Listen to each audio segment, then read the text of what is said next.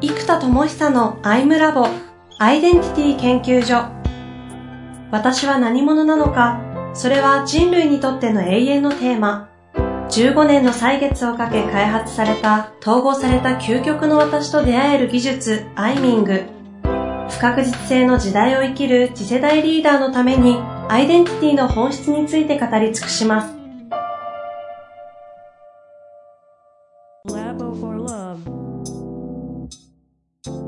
こんにちは、遠藤和樹です。生田智久のタイムラボアイデンティティ研究所。生田さん本日もよろしくお願いいたします。はい、よろしくお願いします。え前回は壮大な1000億、かっこ笑いの事業構想と、まあ全然かっこ笑いなエネルギーではなかったですけども、うん、非常にね、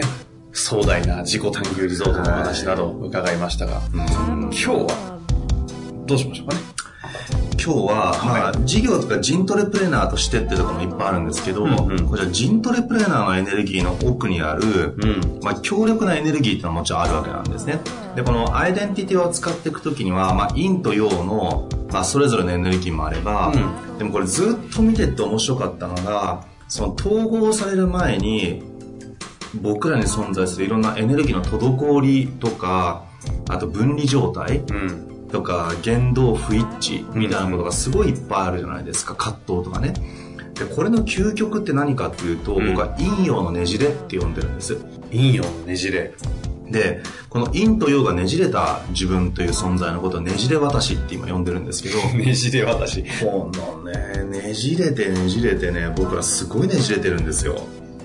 僕らの陰陽も？そう。でねこれ人間誰しもがあるんだけど、ええ人と深くつながりたいとか愛したい愛されたいってあるわけなんですよ、はい、ところがほとんどの人は愛したい愛されたいのに人を遠ざけたりするんですよ。で人が大好きな人ほど孤高に頑張っちゃう人も多いんですよ。でこういう陰と陽のねじれがむちゃくちゃ多いんですね。うんで、これね、うんうん、ジントレプレーナーの陰陽のねじれの、まあこれがまたエネルギーに転換してるっていうのもあるんですけど、何があるかっていうと、こうなんかね、将来的なその村を作るとか、まあ、自己探求リゾートのその合宿でみんなとワイワイしてたいみたいなのがむっちゃ強いんです。うんうんうん、ところが、じゃあ今遊んだらいいじゃんと思って僕遊べないんですよ。自分の使命のど真ん中から外れることはほぼ一切できないんです。だからただ遊ぶとか本当に無理なんですよ。だから、あの、遊ぼうって言われたらちょっと無理みたいな気持ちが湧いちゃうぐらい、ただ遊ぶ、ただ飲むってできないぐらい、もう、なんか、ど真ん中使命イエーイみたいな。ジェネレーターイエーイみ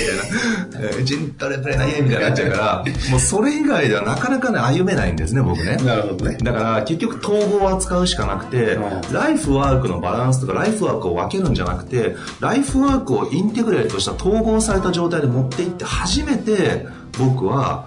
遊べるんですよ。うん。でも逆に統合しかできないので、今は例えば家族との時間も毎月家族合宿なんですよ僕我が家は、うんうん、なので平日ちょっと公園にちょこちょこ行くとかすごく難しいから、うんうん、毎月1回家族合宿をすると、うん、今だと自己探求リゾート作りたいから、ええ、そのアマンリゾートに匹敵するクラスの高級リゾートばっかり回るわけですよ、うん、そうすると、ね、妻をねぎらうこともできるし、うんうんやっぱ、そのやっぱ、さすがね、高級リゾートはね、全部ね、むっちゃよく作り込まれてるんですよ。へえと思って。今まで僕あんまりそういうとこ泊まんなかったから。あ、泊まってるんですね。そうそう、一泊ね、8万、10万とか。うんうん。それこそ万とかってことですね。うん、そう、スイートとかね。うんうん、そういうとこやっぱ泊まっていくと、まあ、料理のクオリティからおもてなしから、違いますね、例えば、もうスタッフさんが完全に一人張り付いてくれてる場所とか、うんうんあの、そうするとね、こう、食事を持ってきてくれるのも、ポーターやってくれるのも、全部一人の人だと、実は、なんかだんだん仲良くなるわけですよ。うんうん、でも普通ってバラバラじゃないですか。レストランに行ったらレストランの休止の人が来てくれるし、まあ、うん、フロントで案内してくれる人も違うし、でも最初から車の前に、いらっしゃいませって来てくれる人がもうずっとお一人同じ人がずっとやってくれる。うんうんそうするとね、すごい親近感出るなんか、それってなんかそういうサービス受けたことなかったから、なんか、分かんなかったんですけど、うん、でも実はそうするとその中井さんがいてくれるんなら、またあの人に会いに行こうかな子供も懐くしね。っていうのが発生するんですよ。なるほど。でも、普通のホテルとかだと、いくら高級リゾートといえいろんなところでバラバラですよね、ええ、そうするとあの人がいるからまた行こうって発想には全然なんない。なかなかねなんないですよ、ね、でもやっぱりそういうなんかホスピタリティいいなとかね、えちなみにそれどこのホテルえっ、とねこの前言ったね千葉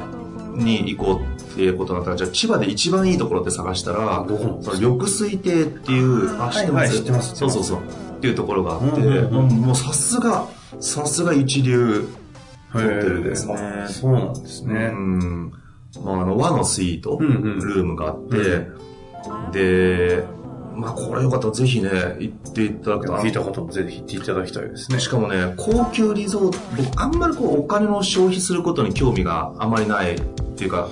結局僕あの、カフェでずっと探求さえしてれば、発想さえしてればいい人だし、仕事道具が僕は好きだから、個人消費に対してはほとんどお金を使わないんですね。はい、だからそういうところも全然行かなかったんですけど、これもライフワークが統合された瞬間に行けるんですよ。確かに。で、やっぱりそうするとね、そこでリラックスもできるしね。でも自己探求リゾートのイメージもめきめき湧くから、統合されますと。うん、うん。なので、この、陰陽のねじれが何かっていうと本当に得たいことを一番遠ざける傾向にあるんです。私たちは。僕は多分ただみんなとワイワイ遊びまくってたいし朝から晩まで爆笑してたいんですよ。そうですよ、でそれ作ったらワーじゃねえとか言って作っちゃえ作っちゃえみたいな冗談のように授業をやってたいです。何か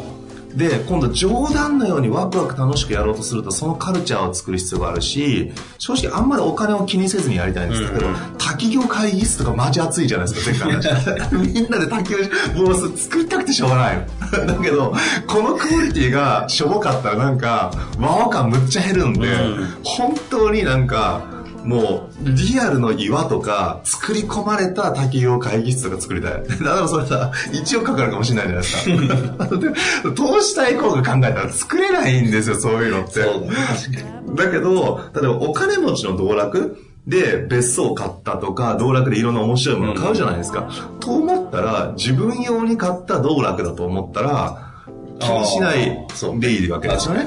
っていう気持ちで作れるものこそが、すげえ受けるなと思って、で、そういうのを遊ぼうと思うと、高収益なビジネスモデルももちろん必要になってくる。でも僕もビジネスだけに本当に興味が出ない人だから、ちゃんと誰かがど真ん中に歩めるという、本当にワオなウェイを歩めるという、そのど真ん中に入るために必要なことじゃない限り、僕はちょっとどんなに今お金を積まれてもですね、正直もう全然関われない。確かに。なんで、ね、この方はお金だけで動かそうとするのはもう不可能なのはみんな分かってるでしょう、ね、まあ、逆にお金で言えば正直その作れるっていうのも正直あります、うんうんうん、だからその数億単位だったら多分気合いれば全然作れると思ってるから、うんうん、ねなかなかそれはそれだけではもう動けないですよね。やっぱりそこはど真ん中の自分の信念がポンと入ってる何者としてどこまでどうどこに向かうのかそこにちゃんと一致してるものだけなんです。よ、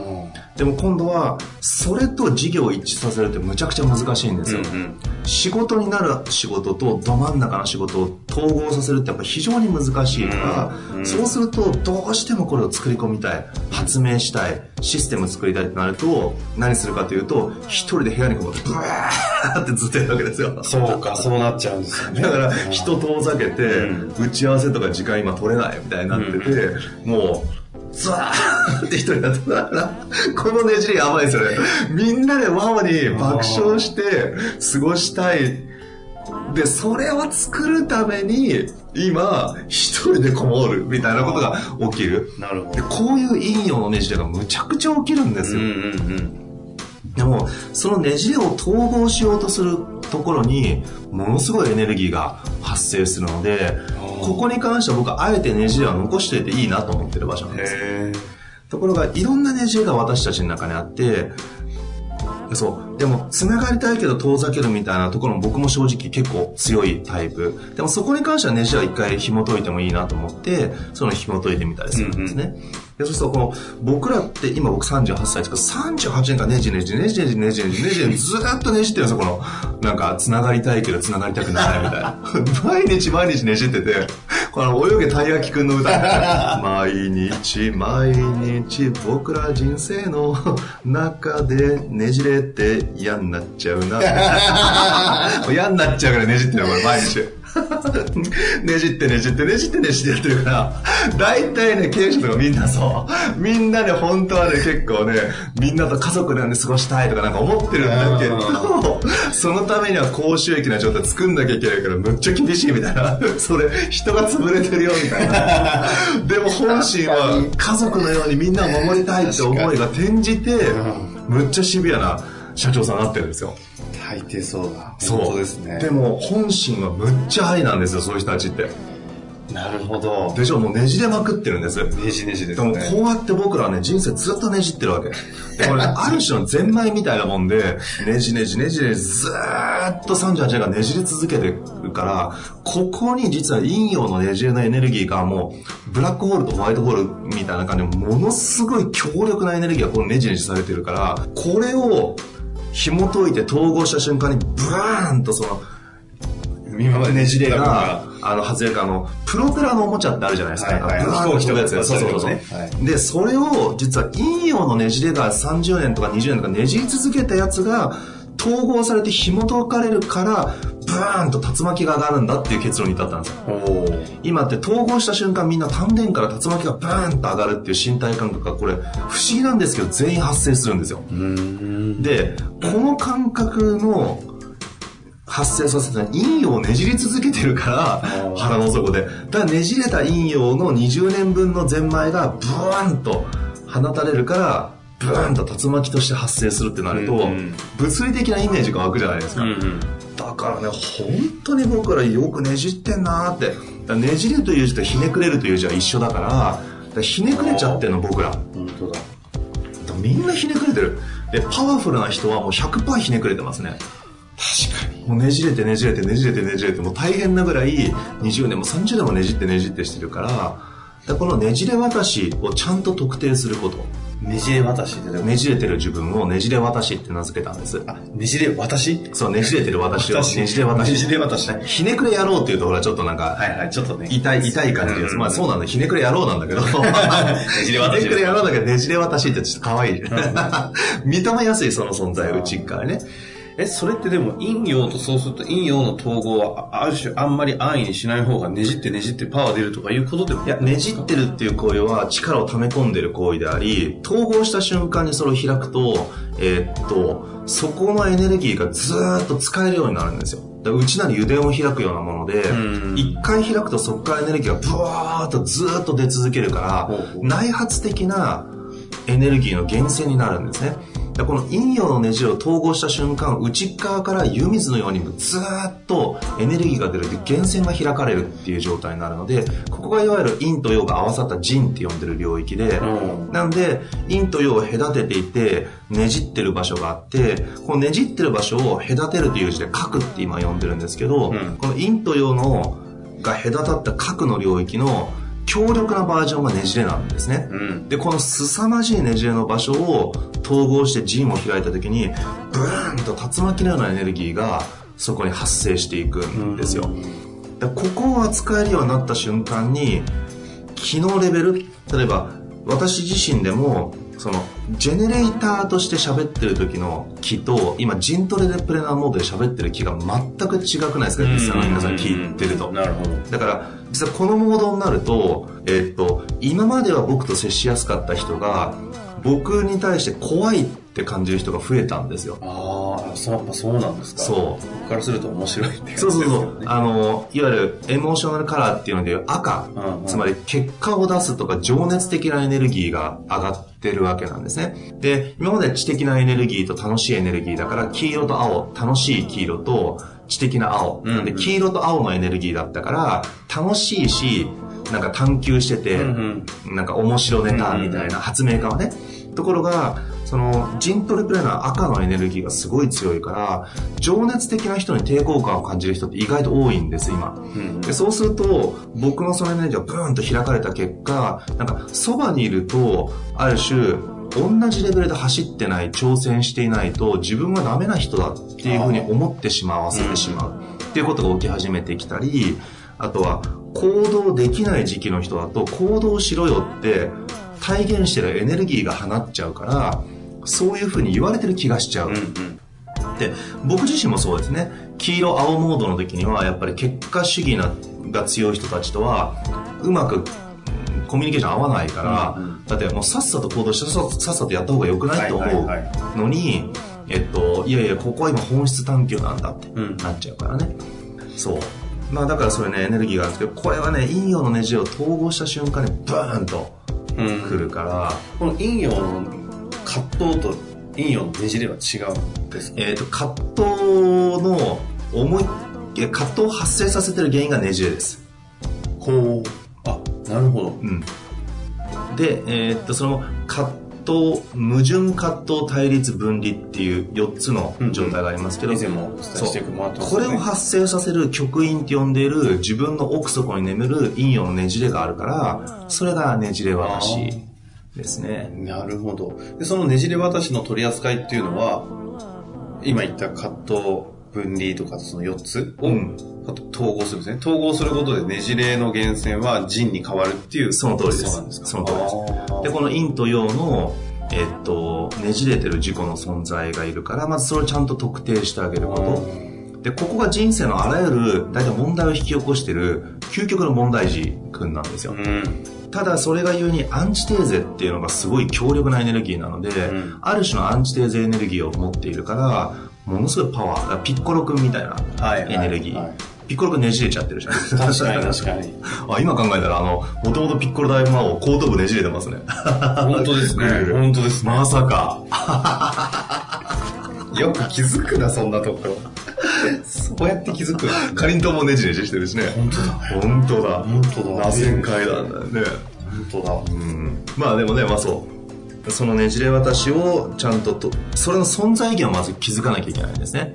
ねじれ渡しはねじっておくことで何かをしようとしてるんです。だここの存在意義にちゃんと気づいてあげると、統合的事故になった時にこのねじれ渡しをもう仲間にできるんですよね。うん、でその瞬間そのエネルギーはあの問題を引き起こすものから自己の統合的ソリューション統合的な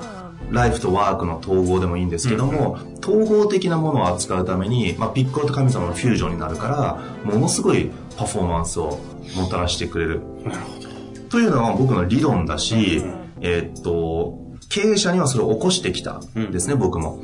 だけど自分がほらアントレプレナーモードじゃない、起業家っていうアイデンティティは、正直名乗るのが微妙なんです。うんあと発明家とか講師とか著者っていう意味ではある程度出しましたけど、起業家っていうと、学生の頃からの友人がほらもう上場したりとかいっぱいいるから、ねうん、もう何人ぐらい、10、15人ぐらい上場してるんじゃないかな。だからもう結構みんな、ね、後輩たちも上場しちゃってるから、おさんが起業家っていうと、いや、事業を作ってないじゃんってなるから、はいはい、起業家アイデンティティって今までは全く使ってない。うん、まあ、起業する時期は、ね、起業家ってアイデンティティ頑張りましたけど、まあ、その後ほぼ発明家とか、NPO プロデューサーっていうアイデンティティなので、うん、うん、だからその起業家っていうエネルギーを今、ブンと開いてきたのも、実はこの陰陽のねじれ、みんなと爆笑しながら、事業とかプロジェクトやってたい。だからイメージね、僕の時代で言うと電波少年みたいな感じなんですよね。あんな感じで全ての事業をやってたい。ああ、ユーラシア大陸横断してこいみたいなプロジェクトじゃないですか。なんかああいうジョークなのか本当なのかよくわかんない感じのネタ。それこそアイダマンの世界展開も、もうあのダーツとかで決めたいんですよ。アジアのマップとかあって、ダーツ投げるよとか言って、ダーツ投げるよって言って、いやーちょっと、ミャンマーには知り合いいるからミャンマーがいいかなと思って、バスってタイとかなって、うわ、タイ知り合いね はい、では皆さん、えっ、ー、と、来月から、えー、1週間タイで、アイドも立ち上げていきますんで、皆さん準備のよろしくお願いします。マジか、タイか知り合いね、せめてとかなんか言いながら、みんなそこ行って、ブワーって立ち上げてくるみたいな。なんか、なんですかね、楽しくなっちゃいますね、聞いてると、ね。でね、これも論理的に考えるならば、エネルギーが高いか低いか意思決定においてむちゃくちゃ大事だって言ったじゃないですか。うんはい、つまり、ね、エネルギーが高く意思決定したら、そのエネルギーの余波で具現化が起きるんです。うん、でも、エネルギーが低い意思決定は、その余波がほとんど発生しない。だから、いやいや、なんか、あの、左遷みたいな感じで、うん、やりたくないなと思ってパンって言ったら、やりたくないなってエネルギーの、もう初心忘れるべからずで、初心思い出してもやりたくないなだからもうスタートが一番高いのに、スタートから低かったらもう無理なんです。うん、だけど、これもじゃあみんなでね、経営戦略やって、じゃあどこから展開するかいいかな、こういうチャンスあるじゃあタイがいいんじゃないかな。よし、じゃあみんなタイで行きますかどうですか皆さん。うん、じゃあ前回中タイで行きたいと思います。OK。じゃあ、えっと、何々さん、ちょっと計画よろしくお願いします。じゃあ、タイの事情調べてください。全然エネルギー低いんですよ。確かに。ところがダーツでみんなで爆発うわタイかタイ決まったってこの瞬間のエネルギーの開かれ方やばいんですよ。だから実はねこれジョークで言ってる側面と発明家としてリアルに人間のエネルギーと具現化の関係を研究しているからそれを考えた時にも実は非常に生産的であると。なるほど。なんだろうな、この説得力。嘘か本当か分かんない。だから嘘か本当か分かんないから、実験しないじゃんみんな。だって、普通の会社これ聞いてね、本当あ、確かにと思ってもやれないじゃない皆さん。で僕らはそれで失敗してもほら自己責任だから、もうこれ僕らのルールだから仕方ないんです。だから僕と一緒に仕事しようと思ったら、ダーツで展開する国とか選ばされるから、もうそれ嫌だってやめた方がいい。本当ですよ。そう。ガツに近づかない方がいいです。そうそう。ダーツでください。だから次回の合宿はもうダーツでどっかやろうと思ってるんですよ。へえ。そう。いや、だってほら、言ってるだけじゃ面白くないから。確かに。実験して、本当にそれが起きるのか起きないのかも、経験しないと、ね、僕らがワオドパイオニアっていうのが、僕らのワオウェイとしての、ね、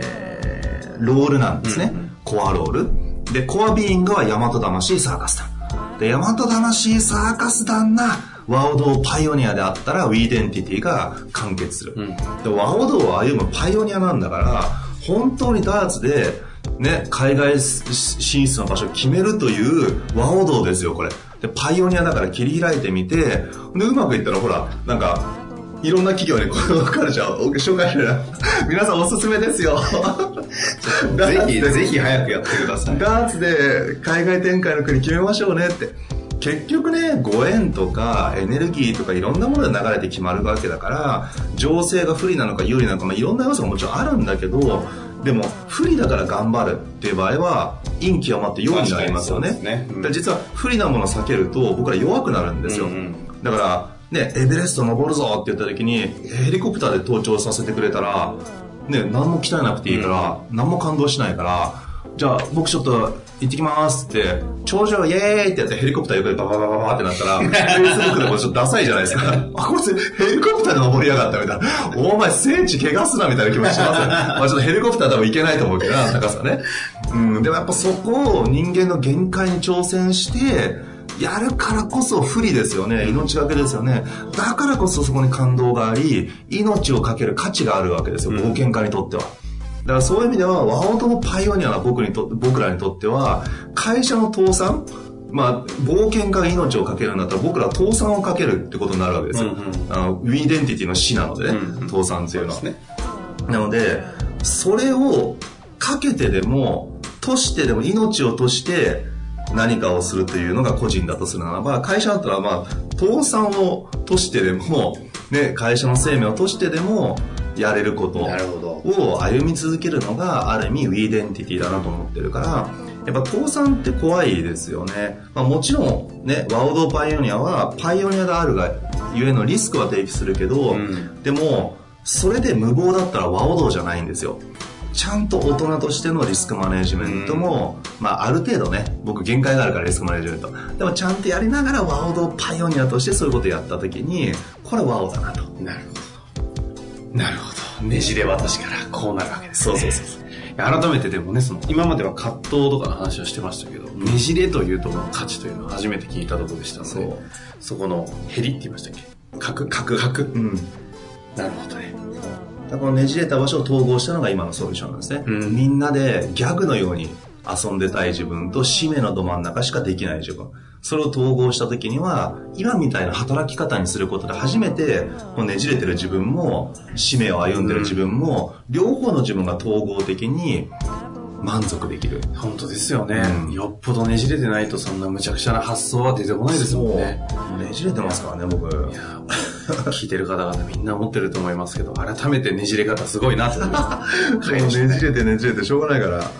ぜひ、あの、また、ダーツの旅等々ありましたら、またシェアしていただけたらなと思います。はい。本日もありがとうございました、はい。ありがとうございます。